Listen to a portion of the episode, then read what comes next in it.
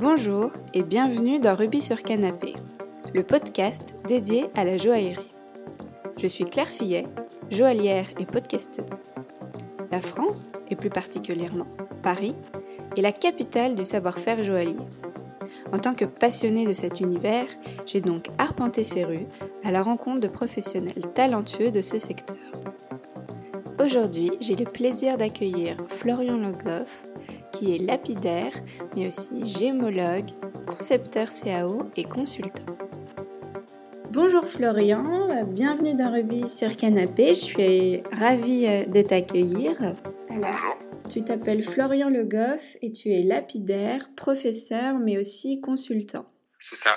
Alors, est-ce que tu peux nous expliquer comment se décompose un peu ton emploi du temps entre euh, ces différentes activités? La majorité du temps, je dirais 60%, je taille des pierres précieuses. Ensuite, j'ai une activité de professeur dans une école de joaillerie où je suis prof de CAO, euh, de dessin technique et puis aussi d'atelier, où ça, ça représente à peu près 20% de mon emploi du temps. Et ensuite, euh, j'ai encore deux autres activités qui sont euh, la sous-traitance en CAO, qui représente à peu près 10% de mon emploi du temps, et du consulting, c'est-à-dire des clients qui m'appellent ou qui veulent investir dans des pierres, et ça, c'est le reste de mon emploi du temps. Ok, oui, donc vraiment un emploi du temps bien chargé. Sur ton activité de lapidaire, est-ce que du coup tu peux nous expliquer comment ça se passe? C'est quoi les, les, différentes étapes par exemple d'une taille euh, de pierre? Alors la première chose c'est que moi j'ai appris euh, les bases quand j'étais euh, professeur au Sri Lanka.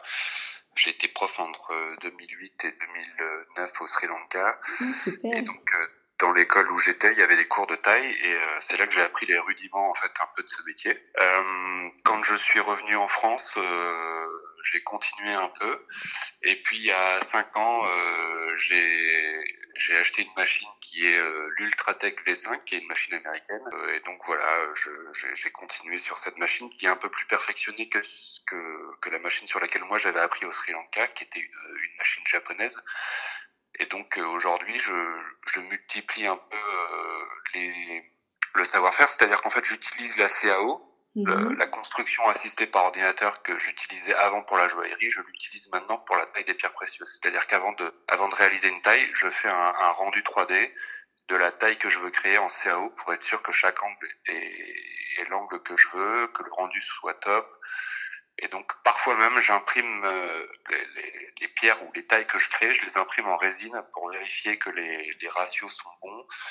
Et, et, parfois même je rajoute encore une étape, c'est-à-dire que je taille avant de tailler une pierre naturelle, une tourmaline, un grenat ou, un spinel, avant de tailler cette pierre, je la taille en oxyde de zirconium pour vraiment vérifier que tous les angles sont bons. Et donc voilà, en général j'ai trois, quatre étapes avant de tailler un brut quand tu tailles dans un oxyde, il faut qu'il ait exactement la même forme à la base, c'est ça? C'est ça, ouais. Mm. C'est-à-dire que le, le, le rondiste, enfin, la forme générale est la même. Mm. Les angles sont ceux de la, de la pierre que je vais tailler. C'est-à-dire que si je vais tailler un grenage, j'adapte euh, les angles sur cet oxyde c'est surtout pour voir les ratios, pas pour voir la brillance, parce que forcément c'est pas les, les, les, mêmes matériaux, donc ça n'a pas la même euh, réfraction et tout ça. Mais moi c'est surtout pour vérifier les ratios, si on est bien sur euh, un tiers, deux tiers ou un quart, euh, trois quarts et ainsi de suite. Et combien ça te prend de temps alors pour tailler une pierre entre tout ce travail en amont plus le le travail euh, en lui-même euh, de taille Alors en fait, une taille, à partir du moment où je la commence, bon après ça dépend de, de, de la, de, du poids du brut, mais en général c'est à peu près 8 heures pour mmh. tailler une pierre. Euh, entre le moment où je décide de la commencer et le moment où je, je polis la dernière face, il faut savoir que par facette, il y a en général euh, 8 étapes par facette. C'est-à-dire que mmh. une facette, je vais passer euh, d'un gros grain 320 pour finir euh, à 200 000 en général. Mmh. Euh, 200 000, c'est-à-dire que par centimètre carré sur mon disque, j'ai 200 000 diamants par centimètre carré. Donc là, on est sur du très très très très fin.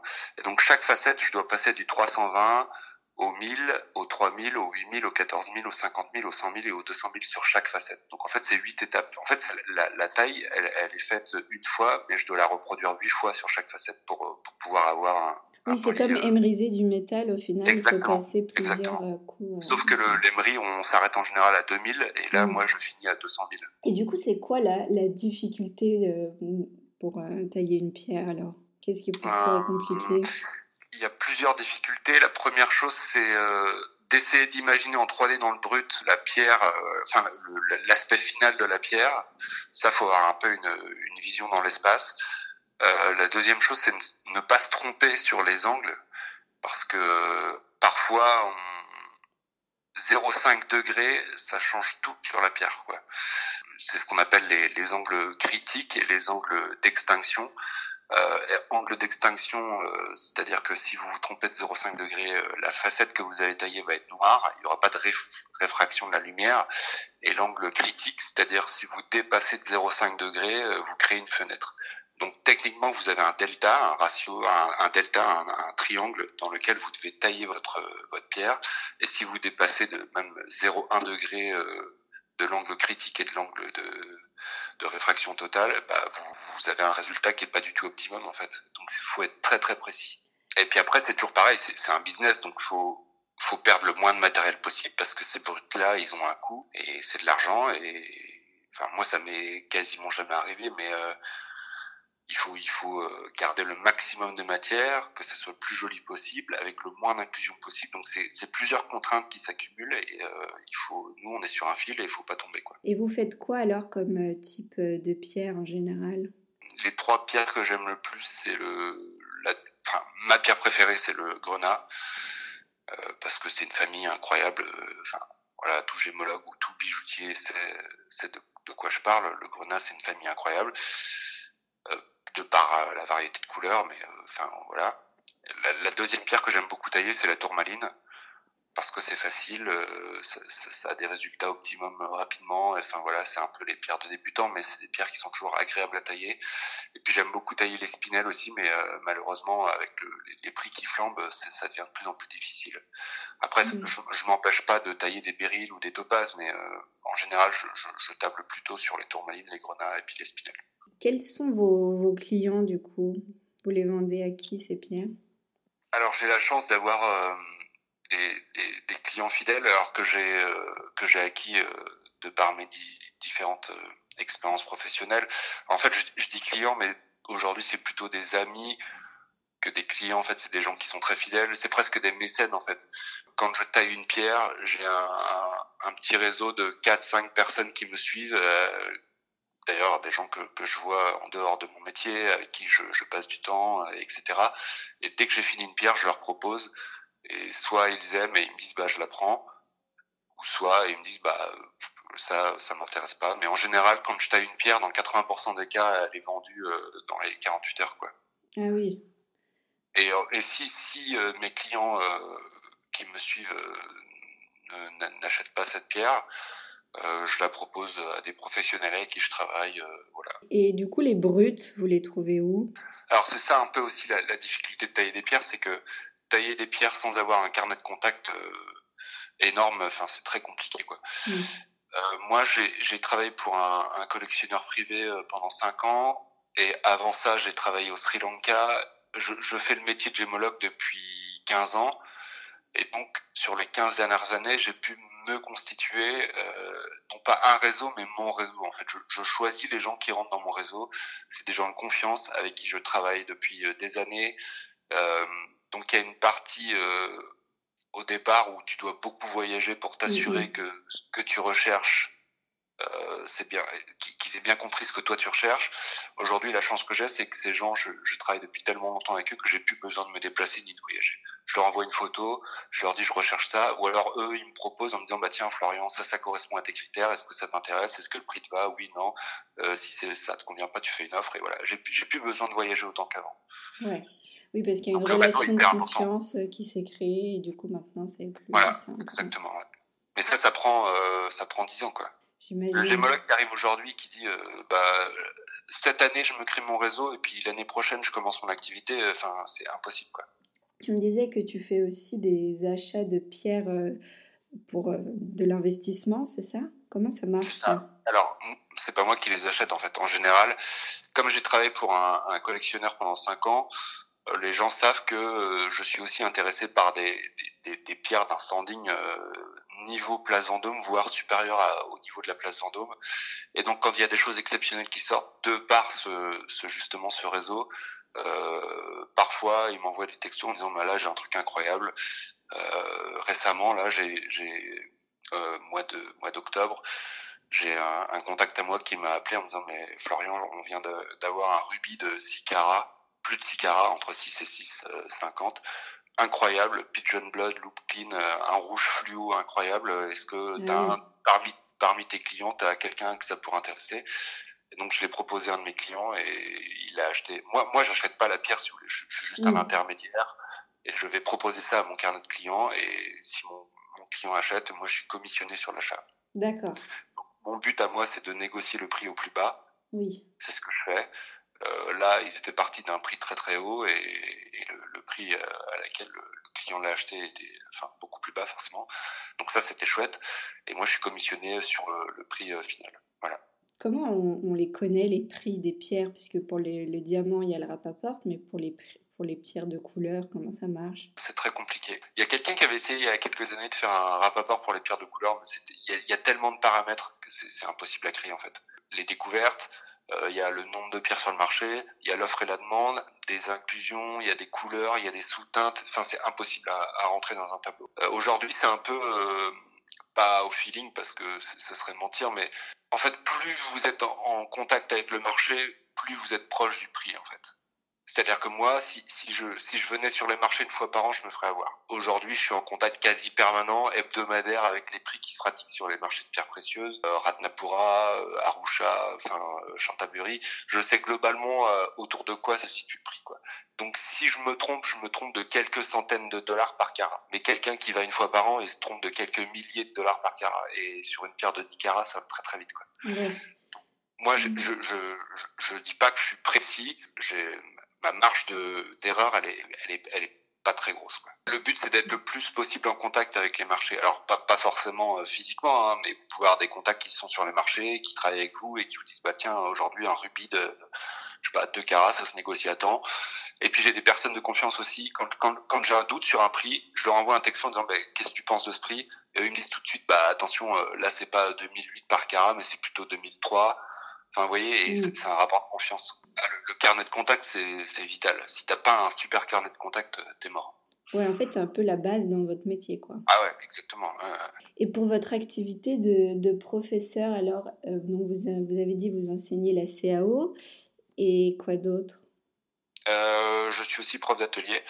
D'accord. Donc, je, je, comme j'ai été euh, joaillier pendant, pendant plus de dix ans, euh, j'ai été chef d'atelier, j'ai, enfin voilà, j'ai eu plusieurs activités dans la joaillerie. Euh, Aujourd'hui, en fait, j'ai intégré cette école parce qu'ils recherchaient un prof de CAO. Et puis en fait, moi, j'ai, je, je, donnais euh, deux cours par semaine de CAO. Et puis euh, un jour, le directeur m'a dit, mais en fait, tu as tous les diplômes de la joaillerie. Je dis, bah oui, oui, oui. Et il me dit, bah pourquoi tu donnerais pas des cours d'atelier? Je dis, bah, pourquoi pas? Et puis voilà, c'est comme ça que je, je suis rentré. Donc aujourd'hui, je donne euh, trois cours différents dans cette école. Et donc c'est hyper chouette, quoi c'est très drôle parce qu'en fait, il y a, il y a 15 ans, j'étais à leur place et 15 ans, c'est oui. enfin, rien. Et j'ai même mmh. des fois du mal quand un élève m'appelle euh, par mon nom de famille ou monsieur le prof. Enfin, je, je me retourne pas, quoi, parce que dans ma tête, je suis pas un prof. Et, je, je, suis quasiment à leur niveau. Mais c'est très chouette aussi de repartager tout ce que moi j'ai appris. Euh, je dis pas que j'ai un, une un CV parfait ou quoi que ce soit, hein, mais de repartager des petites anecdotes, des petites expériences que, que moi j'ai eues euh, qui peuvent les aider, euh, ça c'est très très chouette. Et, et c'est quoi alors euh, la matière que tu préfères enseigner?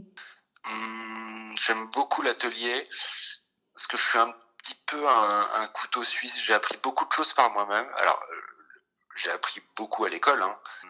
En fait, à l'école, tu apprends la théorie et on valide des acquis on te force à apprendre, mais, mais être dans un, un, atelier tout seul toute la journée, euh, c'est beaucoup plus compliqué que d'avoir euh, eu son diplôme. Et t'apprends beaucoup plus quand t'es euh, seul devant ta fille que quand t'es à l'école. Et donc j'ai appris plein de choses par moi-même, des petites techniques, et ça j'aime bien leur euh, leur partager. J'aime bien enseigner euh, la joaillerie. J'aime beaucoup ça. En fait, c'était pas forcément ma matière préférée à l'école. J'ai trois diplômes. Euh, c'était c'est pas le diplôme qui m'a le plus plu, mais paradoxalement, c'est la, la matière que j'aime le plus enseigner aujourd'hui. Et c'est quoi pour toi les, les challenges d'un professeur en fait? C'est de faire passer euh, des connaissances sans que l'élève ait l'impression que tu es en train de lui faire passer des connaissances. En fait, le, le but pour moi, c'est de, c'est de lui faire croire que tout ça, c'est naturel, quoi. Parce que parfois, entre un prof et un élève, il y a un, un, un, une sorte de, de, de, hiérarchisation et puis un peu de, de conflit, euh, un peu le, le parent-enfant, en fait. Hein. Oui. Et du coup, lui faire croire, enfin, lui, lui faire euh, passer les informations sans qu'il ait l'impression qu'il est en train d'apprendre, ça, c'est, c'est pour moi, c'est le défi, en fait. Ne pas qu'il ait l'impression qu'il est en train d'apprendre ou qu'il est euh, dans une position euh, d'apprenant, mais en fait qu'il est dans une position de professionnel. Et, et parfois même, je, je sous-entends des choses et ils ont l'impression d'avoir les, les, solutions tout seuls en disant ah ben oui, mais exact. Et en fait, c'est ça, c'est induire un petit peu. Euh, et ça, c'est chouette. Oui, parce qu'ils ils prennent confiance en eux, quoi. Exactement. Et, et toi, tu as été dans, dans quelle école? Alors, j'ai fait euh, l'école de Saumur. Donc j'ai passé un CAP de bijouterie. Alors à l'époque ça s'appelait Art du bijou et du joyau. Alors, je pense que la dénomination a changé, mais euh, en 2004-2005 à Saumur, CAP de bijouterie. Ensuite j'ai fait une mention complémentaire de joaillerie euh, toujours à Saumur en un an. Et ensuite, j'ai fait un brevet professionnel de, de gémologie, où là, j'étais avec Monsieur Lamiro, qui est parti en retraite au mois de septembre d'ailleurs. Et j'étais en alternance au laboratoire français de gémologie. C'est-à-dire que j'avais une semaine de cours par mois à Saumur, et puis j'avais trois semaines euh, au labo à Paris. Ah, super. Et au labo, qu'est-ce que tu faisais alors?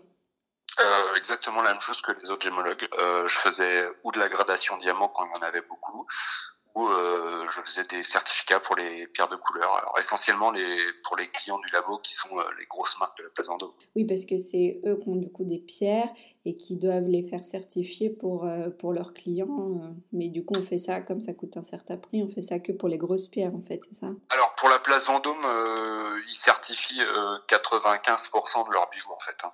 D'accord. Parce qu'on est sur des pierres stratosphériques et, et du coup, pour- quand on travaille pour VCA, euh, Mhm. Van Cleef euh, et Arpels, Van Cleef d'ailleurs on dit parce que c'est français, parfois on gradait même deux fois les pierres. Sur les certis invisibles, sur les rubis, on les testait quand elles étaient, avant qu'elles soient montées, on les testait pour euh, voir s'il y avait des pierres qui étaient chauffées ou non chauffées ou synthétiques dans les tout petits rubis calibrés. Mhm. Ah oui, Et même dans les toutes petites, ouais, ok. Ouais. Ah ouais, ouais, chaque pierre était testée et une fois qu'elles étaient montées, on les retestait pour voir s'il n'y en avait pas toujours une qui s'était glissée euh, dans le dans le pavage de rubis. Donc parfois on, on, on testait même deux fois les mêmes pierres euh, sur les bijoux. Et qu'est-ce qui a fait que tu as eu envie de, du coup de travailler dans, dans ce secteur? Euh, en fait, quand j'étais tout petit, j'avais 9 ans, mon papa avait un, un salon de coiffure et donc rien à voir. Et en fait, il avait euh, un client à lui qui, qui vendait des minéraux et puis euh, il a commencé à en acheter un ou deux pour moi et puis je, je suis tombé dedans comme ça. Donc j'ai commencé à collectionner les minéraux à l'âge de 9 ans. Euh, à 15 ans, je suis euh, je suis parti euh, dans un club de minéralogie euh, de la ville où j'habitais. Il y avait un club de minéralogie, donc je, je, je me suis inscrit.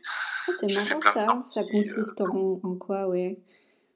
En fait, c'est un club où, en fait, le, le, le département ou la région dans laquelle il y a plein de carrières pour euh, le BTP ou ce genre de choses. Et en fait, ce- c'est des minéraux. Et donc, nous, on allait dans les carrières et on allait chercher des cristaux de quartz ou des cristaux de grenat ou des cristaux de tourmaline euh, dans les carrières euh, une fois par mois. Donc, j'ai fait partie de ce club-là pendant 4-5 ans. Et ça m'a donné envie d'aller un peu plus loin. Et puis, comme j'étais en terminale S au lycée, euh, euh, j'ai été au centre d'information et d'orientation. Et je leur ai dit que moi, je voulais faire forcément un métier en rapport avec les minéraux. Et donc, ils m'ont dit, bah, il y a que deux métiers que nous, on voit, c'est soit géologue ou soit gémologue. Et puis, j'ai choisi la gémologie. Et donc, quand j'ai, quand je suis arrivé à Saumur, je leur ai dit, bah, moi, je veux passer le diplôme de gémologie. Ils m'ont dit, bah, vous pouvez pas faire de la gémologie, il faut d'abord un, un diplôme en bijouterie avant de faire de la gémologie.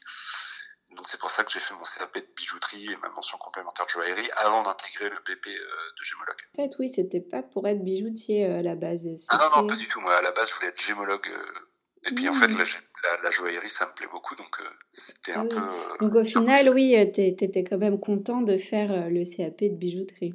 Ah oui, bien sûr. Bien sûr, ouais. J'ai appris quelque chose. Enfin, en fait, je connaissais pas ce métier. Donc, en le découvrant, j'en suis tombé amoureux, quoi. Donc, euh, ouais, c'était chouette.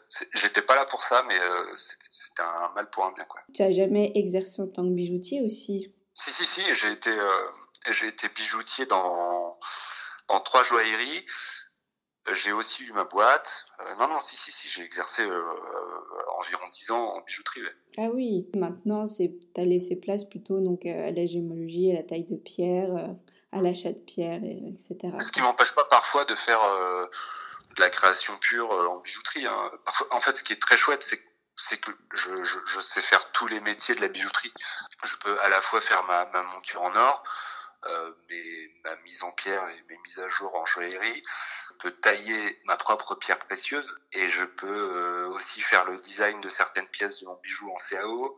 Je peux sertir ma pierre, donc techniquement, euh, je peux tout faire moi dans mon petit atelier euh, de A à Z. Et enfin, il n'y a, a, pas beaucoup de personnes en France qui sont capables de faire ces cinq tâches-là. Oui, ça c'est sûr. Et, et, la taille de pierre, alors, ça t'est venu après, en fait, par, au, avec ton voyage au Sri Lanka, ou euh, tu avais déjà dans l'idée euh, depuis toujours de, de faire ça? Quand j'étais en fait au CFA de Saumur, alors j'ai appris au Sri Lanka, mais quand j'étais au CFA de Saumur avec Monsieur Lamiro, moi j'avais pas les cours généraux, c'est-à-dire français, maths, histoire géo, tout ça je les avais pas parce que j'avais un niveau bac. Donc les autres élèves allaient en, en, français, en histoire géo et en maths, et moi, euh, pendant ces heures-là, je restais dans la salle de gémeaux et puis euh, je, je, faisais euh, de la gémologie. Et en fait, dans la salle à côté de la gémologie, il y avait une machine, une, donc une machine japonaise, euh, qui était dans une salle à côté.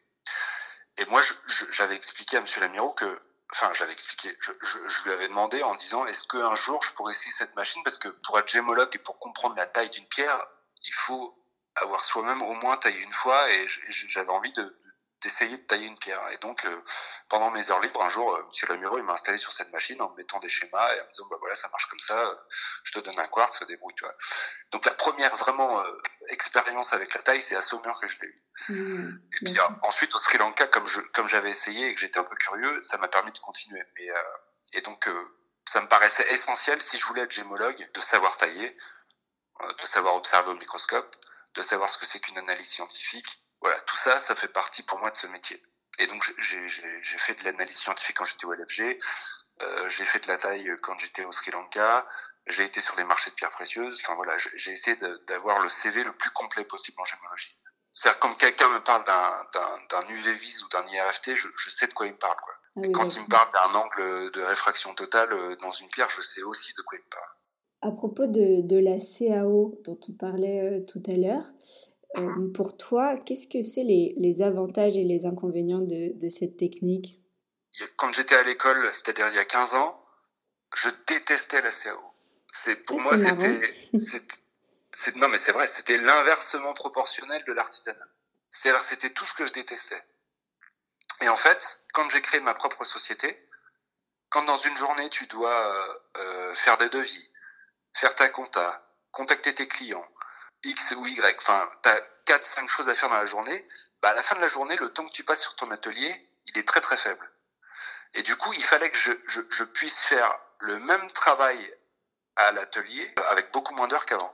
Et donc, du coup, bah, il n'y a pas 36 solutions. Et donc, c'est comme ça que je me suis mis à la CO. Parce que la CO, ça te permet un gain de temps, un gain de temps énorme. C'est-à-dire une fabrication que tu fais en 30 heures à la main, tu vas la faire en 3 heures à la CO. Ça permettait d'être beaucoup plus précis. La CAO, je suis précis au centième de millimètre. À la main, c'est de l'ordre du dixième de millimètre. Donc je suis dix fois plus précis à la CAO. Et ça me permettait aussi d'avoir des devis encore plus précis parce que le CAO calcule un volume et il vous dit à la fin, votre pièce, elle fera tant de grammes. Donc pour le client final, pour moi, c'était plus facile pour faire les devis. J'avais les coûts de fonte. Enfin voilà. Et donc je me suis mis comme ça à la CAO et puis en fait, c'est une technique euh, incroyable. Et quand moi j'ai créé ma société il y a 8 ans pour faire de la sous-traitance en CAO, quand je parlais de ça aux bijoutiers, je mais moi je peux vous faire gagner du temps et de l'argent, ils comprenaient pas quoi. Et aujourd'hui, euh, 50% des joailliers de France, ils ont euh, la CAO chez eux. Donc c'est-à-dire qu'il y a 8 ans, c'était euh, les gens me prenaient pour un fou. Et aujourd'hui, ils ont tous Rhino ou peu, ou peu, importe le programme, mais ils ont tous de la CAO dans leur atelier. Pour toi, c'est quoi les, les, les limites alors de la CAO Il n'y a pas de limite réellement, il n'y a pas de limite. Moi, j'ai vu, et je, et je, le sais de source sûre, les, parmi les plus belles pièces de la place Vendôme, euh, il y en a beaucoup qui sont faites en CAO. quoi. C'est pour vous dire qu'il n'y a pas de limite. Quoi. Si vous voulez faire un, un fermoir de, de, collier à 80 000 euros, euh, vous pouvez le faire en CAO et ça vous coûte, enfin, le coût de fabrication ne sera pas de 80 000 euros. Donc il n'y a, a, pas vraiment de limite. Non, je vois pas de limite. Bon, bah, c'est une bonne technique à, à savoir faire alors. Ah ouais, c'est incroyable. C'est vraiment top, quoi. Et, et, quand, et quand vous dites que vous êtes euh, consultant, ça, ça, ça consiste en quoi? Alors le consulting, c'est... Euh, comme je disais précédemment, en fait, j'ai un, carnet de contacts de clients euh, privés, pas forcément bijoutiers, qui ont un peu d'argent et qui, en fait, en ont marre d'avoir un compte en banque qui leur apporte 0,25 ou 0,5% par an. Et donc en général, ces clients-là, euh, qui ont des sociétés, hein, tout est déclaré, tout est officiel, euh, ils me disent bah écoute, euh, là j'ai, je sais pas, 25 000 euros à placer et j'aimerais investir dans une pierre qui va me rapporter 4 à 5% par an ou 2 à 3% par an sur 5 ans. Donc moi je leur dis bah en fonction de, leurs mmh. critères. Donc en fait c'est des investissements sur du long terme quoi. Alors court, moyen ou long terme. Alors court terme c'est rare parce que quand tu achètes une pierre tu la revends pas un mois après, hein, ça n'a mm. pas beaucoup d'intérêt. Euh, en général c'est moyen ou long terme et donc ça peut aller de, de 25, enfin de 10 000 euros à 1 million d'euros. Enfin il n'y a pas de voilà. Et donc les clients euh, me missionnent. Moi j'ai après j'ai euh, plusieurs semaines pour trouver ou plusieurs mois, parfois je trouve pas tout de suite euh, une pierre qui correspond à leur attente. Alors après, c'est aussi, euh, comme on dit en anglais, du gamble. Hein. C'est, on ne sait pas si euh, la pierre va réellement prendre 5% sur une ligne droite sur 5 ans. C'est... Mais en tout cas, ça sera beaucoup plus que leur compte en banque, ça c'est sûr. Comment on peut être sûr, entre guillemets, que ça va toujours euh, augmenter les, les, prix des pierres bah, On peut pas être sûr dans le futur, mais quand on regarde les 30 dernières années, on est sûr que ça a bien augmenté par contre. Moi, quand j'étais au, au, Sri Lanka en 2009, quand on a acheté un saphir, je dirais 3-4 carats non chauffés, c'était à peu près 400 dollars du carat, quoi. À l'époque, c'était des grosses sommes. Enfin, moi, je, mm. je me rappelle 400, 500 dollars, 600, 700 dollars. Déjà, c'était des très grosses sommes. Aujourd'hui, un 4 carats euh, qui est euh, normal, enfin, pas une pierre incroyable, mais un, joli saphir, c'est au moins 2500 du carat. Et je parle de ça il y a 11 ans. C'est pas comme si euh, c'était le siècle, c'était pas, pas au 19e, quoi. Hein. Donc, en 11 ans, les pierres, elles ont pris 400%. Enfin, le saphir, en tout cas, au Sri Lanka a pris 400%, entre 300 et 400%. Et selon toi, alors, comment ça va évoluer le secteur? Est-ce que, euh, du coup, là, la, crise avec le Covid, ça a changé quelque chose ou, non? Ah bah, ça va apporter beaucoup plus de clients. Enfin, moi, je, le vois comme ça, c'est une opportunité énorme, mais je le vois déjà, euh, déjà euh, regardez, alors, pour le Covid, c'est un peu court, on n'a pas de, de, retour, mais regardez le, les records des ventes aux enchères. Euh, là, il doit y en avoir une qui doit être euh, Magnificent Jewel, ça doit être Hong Kong ou Genève. Ça va battre des records euh, parce que les gens vont sortir l'argent de la banque et ils vont aller investir ou dans les, les tableaux, ou dans les pierres précieuses, ou dans les montres de luxe. Ça va être l'un des trois, ou les trois même d'ailleurs. Et de toute façon, quand on regarde les, les ventes aux enchères, à chaque grosse vente aux enchères, les records sont battus. Donc, ce qui prouve qu'il y a de plus en plus de, de, personnes qui, qui investissent ou dans les pierres ou justement dans les tableaux ou dans les montres. Et, et je je vois pas le phénomène euh, chuter. L'or, est l'or est quasiment à son paroxysme. Enfin, ça va peut-être encore augmenter, mais enfin, ça va pas. L'or va pas tripler. Euh, le platine non plus. Donc en fait, les seules valeurs qui ont une grosse marge de fluctuation, euh, c'est les pierres précieuses. Les tableaux, euh, c'est un peu plus compliqué, je pense. Donc voilà, des, des, des, des sources d'investissement où il y a une grande valeur ajoutée ou une forte valeur ajoutée, il n'y en a pas 36. L'immobilier ou les pierres précieuses. Enfin voilà, moi je vois, je vois que ça. Et pourquoi en fait? Bah, Ces deux phénomènes, l'offre et la demande. Vous avez 100 personnes qui veulent un rubis de 6 carats, euh, s'il y en avait qu'une, ce serait pas le même prix. oui. Et puis les découvertes qui sont hyper rares, des, des, des, très gros gisements de rubis dans le monde, euh, il y en a eu euh, 4 il y a eu Mogok, il y a eu récemment le Mozambique. Avant ça, il y a eu euh, un gisement qui était en Tanzanie à Winza. Puis à Madagascar, il y a eu un peu de rubis aussi qui a été trouvé de très belle qualité. Mais voilà, techniquement, à l'échelle de la planète, euh, quatre gisements pour fournir le marché mondial. Donc vous voyez, c'est c'est un ratio qui est qui est très très faible. Et donc du coup, la demande augmente en permanence parce que tout le monde veut les plus belles pierres, mais la production reste la même. Donc les prix, euh, c'est une ligne droite qui monte vers le haut. Hein. C'est facile. Hein. Et puis, de toute façon, effectivement, c'est une ressource qui s'épuise, donc au bout d'un moment, il n'y en aura peut-être plus. Et, euh, mais bon, maintenant, il y a quand même aussi beaucoup de pierres de synthèse. Alors ça, c'est pas du tout mon domaine. Je...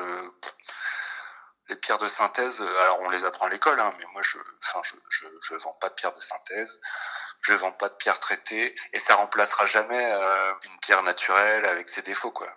C'est comme un bijou, euh, je, vais faire une comparaison, euh, c'est comme un bijou euh, histoire d'or et un, un, bijou qui a été fabriqué par un artisan.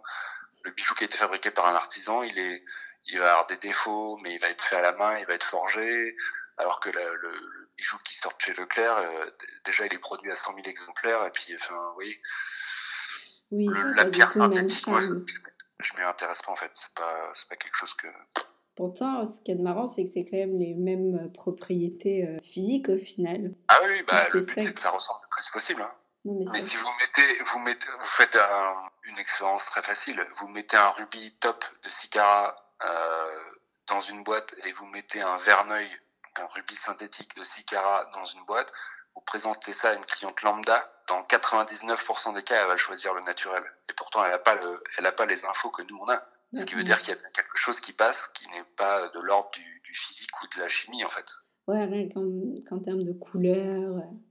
Ouais, et puis le, la, manière dont est organisée la pierre, ce qu'elle renvoie comme, euh, comme, comme lumière, enfin, c'est des choses euh, que enfin, la, la, cliente, elle se trompe pas, hein, c'est sûr. Comment tu fais, n'empêche, pour t'organiser euh, avec, toutes, avec toutes tes activités, pour pas t'éparpiller T'as as un peu une, une, discipline de vie ou, pas du tout et... Non, pas du tout c'est un peu elles qui me disent ce que je dois faire. C'est-à-dire quand j'ai de la demande pour faire euh, de la taille, je taille. Enfin, j'ai pas, j'ai pas de d'emploi du temps en fait. C'est c'est selon les époques, selon euh, la demande. Dans cet été, je taillais plus. Là, depuis un mois et demi, j'ai fait plus de CAO parce que bah, les joailliers me le demandent. c'est Noël et donc il faut faire des. C'est pas moi qui décide en fait. Je, je réponds à la demande. Oui, du coup, en fait, t'as pas de vraiment de routine et bah, c'est aussi ça l'avantage parce que je déteste la routine et, et donc ça c'est top. C'est que d'une semaine à l'autre, je fais pas forcément la même chose. Répéter un geste dix mille fois, c'est pas quelque chose qui m'intéresse pas. Donc quand euh, je taille et que j'en ai marre, même parfois c'est quand euh, tu tailles quatre pierres d'affilée, des fois t'en as un peu marre aussi. bah, je me mets à faire de la CAO ou je me mets à, enfin, à préparer des cours ou à, voilà ou à faire un projet en bague en résine. Voilà. Pour terminer, tu aurais un peu une une anecdote euh, ou, ou, quelque chose que tu aimerais faire passer à, à ceux qui, qui, aimeraient bien avoir euh, ce genre de, de, carrière comme toi? Alors, c'est une phrase bateau, mais, mais c'est tellement vrai. Euh, rien n'est impossible en fait. Moi, je viens d'une famille où une famille pauvre et, et j'ai eu des périodes dans ma vie où j'étais, enfin vraiment pas pas très riche du tout. Et il y a trois ans, j'étais en haut des marches du Festival de Cannes. Euh, enfin, vous voyez, et j'ai monté les marches euh, euh, en tant que, que, client pour une très grande marque. Donc, enfin, je veux dire, si on m'avait dit ça il y a 15 ans, j'aurais pas cru quoi. Mm. en fait, la, la chance, ça n'existe pas. Elle, elle, vient parce que tu la provoques. Et donc, c'est celui qui a le plus faim qui arrivera le plus, quoi. Alors après, il y a des méthodes pour y arriver qui sont plus ou moins bien, mais tout en respectant, voilà, celui qui a, qui a, très faim et qui a très envie d'y arriver, il y arrivera. Oui, Parce qu'il faut pas oublier que les gémologues qui sortent des écoles, il y en a énormément en fait. Hein. La concurrence, elle est énorme. Et donc, il faut être le plus droit possible, avoir euh, la meilleure réputation possible, être euh, le plus efficace possible et avoir faim en fait. Et euh, voilà. Faim dans le sens avoir envie d'y arriver quoi. Bon bah, merci beaucoup Florian pour tout ce, beau parcours que tu nous as euh, partagé, toutes euh, ces, activités euh, toutes plus intéressantes les unes que les autres. C'était vraiment très, très chouette et, intéressant. Bah, merci beaucoup à toi.